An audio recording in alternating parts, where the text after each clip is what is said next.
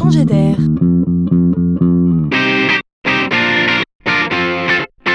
C'est la chronique de Laurent Collen. À l'heure où le débat sur la limitation de vitesse fait encore rage, où les convictions des uns se fracassent contre les expérimentations des autres, on entreaperçoit l'innovation qui finira bien un jour prochain par clore ce débat sans fin. Elle n'est pas encore là, mais elle est devant nous, soyons-en sûrs, car c'est bien la technologie qui va faire faire un bond de géant à la sécurité routière.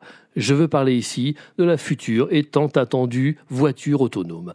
Elle va sauver à elle seule des milliers, voire des millions de vies dans le monde. Il n'y a personne pour contredire cette vision. Le raisonnement est sans appel. Étant donné que plus de 90% des accidents sont liés à une erreur humaine, si on automatise la conduite, on pourrait espérer diviser le nombre des accidents par 10. Les accidents de la route provoquent plus de 1,2 million de décès par an dans le monde et sont la première cause de décès des jeunes de 15 à 29 ans, nous rappelle l'Organisation mondiale de la santé. En attendant la voiture autonome, nous patienterons avec des systèmes d'aide à la conduite, des caméras frontales embarquées, des freinages d'urgence, des régulateurs de vitesse adaptatifs permettant non seulement de maintenir la voiture dans sa file, mais aussi de mieux piloter la distance avec le véhicule qui nous précède.